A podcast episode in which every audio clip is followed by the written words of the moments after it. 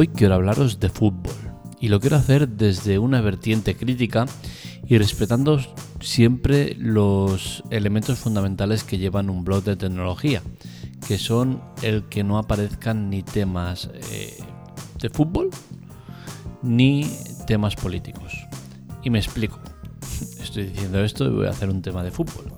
Pues bien, eh, creo que esa norma fundamental se centra en no exponer tus preferencias futbolísticas ni en entrar en debates de Barça Madrid o historias de estas, ¿no? Porque al final acaban siendo las que destruyen el trabajo que hay detrás y se queda destruido porque siempre hay hooligans o gente muy extremista que lleva tus palabras al campo que le interesa, ¿no? Hoy voy a hablar del fútbol eh, a nivel tecnológico y lo voy a hacer exponiendo una realidad que cualquier persona lo, puede ver, independientemente que sea de, un equipo o de otro. ¿no?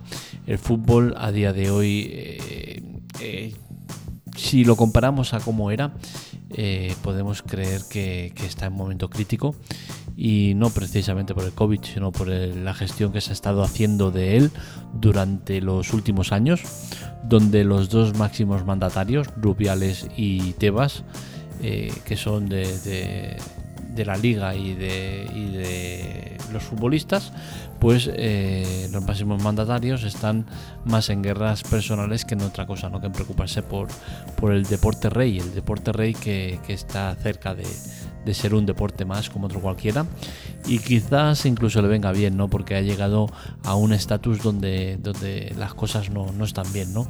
La, la evolución de fútbol ha sido muy mala. Eh, yo recuerdo por qué soy. Eh, voy a pitido. Eh, yo soy amante del fútbol porque cuando era pequeño, llegaba el domingo por la tarde, a las 5 creo que era, encendía la televisión, autonómica de mi, de mi región, y veía a mi equipo jugar. Y daba igual si ganaba, perdía o empataba. Lo veía porque me gustaba.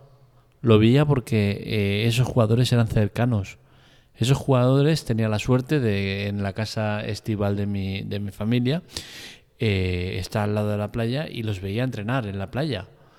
Estabas, te sentabas ahí en la arena y los veías correr de un lado a otro. Acababan en el treno, te acercabas a ellos y con toda naturalidad hablabas, eh, les explicabas. era, era otro mundo.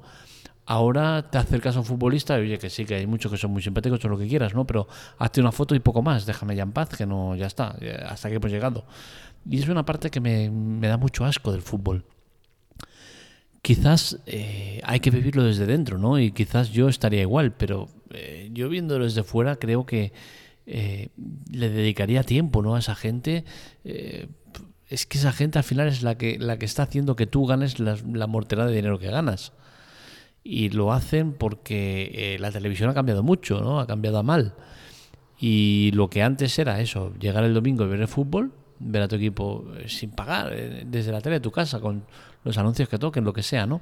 Hemos pasado a un modelo de negocio totalmente opuesto en el cual el fútbol es todo de pago, porque ya no hay nada en abierto, me parece que hay un partido, pero que siempre es el, la purria, el que nadie quiere, ¿no? Es, es así.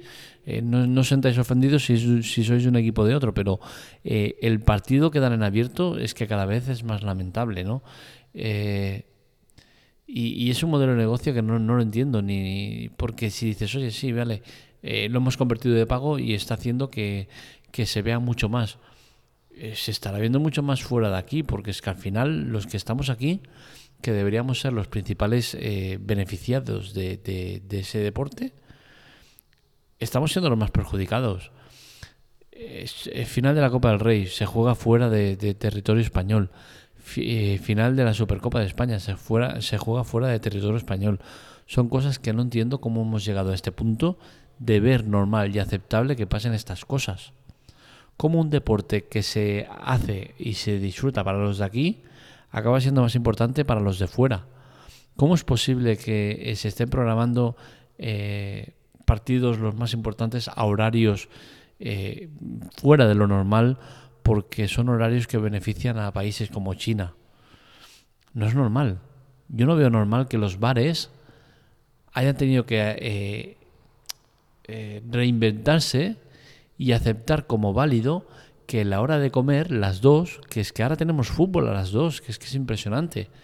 ¿Cómo puede ser que a la hora de comer, que los bares es cuando más negocio hacen, porque llenan las mesas, gente que come, tapitas, no sé qué, ahora tengan que ver como mucha de esa gente llega, eh, se toma una cerveza, un refresco y con eso tiran todo el partido.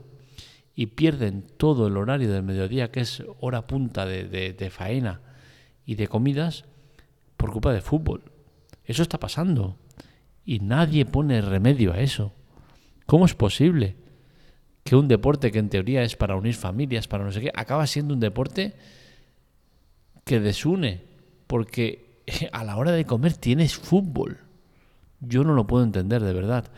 Y ojo, que es un modelo de negocio que quizás en, en otros países funciona. Pero es que aquí no está funcionando. Y no está funcionando porque la gente está dejando de ver fútbol. Es, triste, es triste ver cómo, el desgaste del fútbol está, siendo, está llegando al punto que, no es que yo eh, sea una percepción que tengo, es que es una realidad. A día de hoy, este año, el fútbol se está viendo en tres plataformas. Movistar, que es la que tiene los derechos, Orange, que, ha comprado eh, para la, difusión de, esto, y Mi Tele Plus. Si analizamos las tres plataformas, dos de ellas son eh, malas o muy lamentables. Mi Plus eh, está teniendo una de problemas increíbles. ¿Por qué? Porque dar el, fútbol en streaming, cada dos por tres tienen colapso de, red, cada dos por tres tienen problema de calidad de imagen, retrasos y demás. Orange TV históricamente también ha tenido el tema del retraso. Un retraso en la emisión que te hace que si tú tienes un bar cerca, oigas los goles antes de que pasen, que es algo muy triste ¿no? y muy lamentable. Eh, entonces, la calidad del fútbol hoy en día es muy, muy mala. Y en el blog no he podido hablar abiertamente de esto, ¿no? Pero aquí sí que puedo porque creo que tengo, mm, tengo la, suerte o ventaja de, que aquí sí que se puede, ¿no? En los podcasts se puede hablar más abiertamente de ciertas cosas. Y es triste llegar a la conclusión que al final, a día de hoy, ver el fútbol de manera legal, ilegal, es más rentable que verlo de manera legal. Primero por, por precio, es evidente que el precio siempre va a ser mejor, pero otro la despreocupación, que es el tema que más me importa. La despreocupación de dónde veo la tele, de dónde veo el fútbol, cómo lo veo. Es que no puede ser que yo sea de, de Vodafone o sea de, de, cualquier otra operadora y no pueda ver el fútbol porque mi operadora no me, no me da la opción y tenga que contratar cosas externas para poder verlo. No es normal que a día de hoy, si yo quiero ver el fútbol en condiciones bien, correctamente y, como siempre se ha tenido que ver, o siempre se ha visto, solo tenga eh, Movistar. Porque como digo, mi Teleplus es deficiente y Orange es deficiente. Entonces, ¿qué hago yo si estoy en otra compañía? Pues es que no tiene sentido. Estoy en Vodafone y contrato a Movistar de fútbol. Yo no lo veo normal no creo que, sea un modelo de negocio aceptable. Y al final llegamos a eso, que que lo ve en, en streaming a través de, terceros, o lo ve mediante CCCAM, o lo ve mediante IPTV, acaba teniendo el máximo problema en, en, qué canal, en qué canal lo veo. A ver, voy a poner a ver en qué canal se ve mejor. Y ya está. Pero se despreocupa de, eh, ¿lo voy a poder ver? ¿Dónde lo voy a poder ver? No, coge, enciende su ordenador, su televisión, su decodificador, mm, pone el canal donde tiene fútbol y ya está, y lo ve. A esto hemos llegado. A, que eh, la manera de ver el fútbol sea eh, mediante la piratería, porque de manera legal nos ponen todas las trabas del mundo para verlo. Yo creo que eso no es un modelo bueno de negocio. Creo que el fútbol eh, está sufriendo un desgaste muy, muy malo y que veremos dónde acaba, ¿no?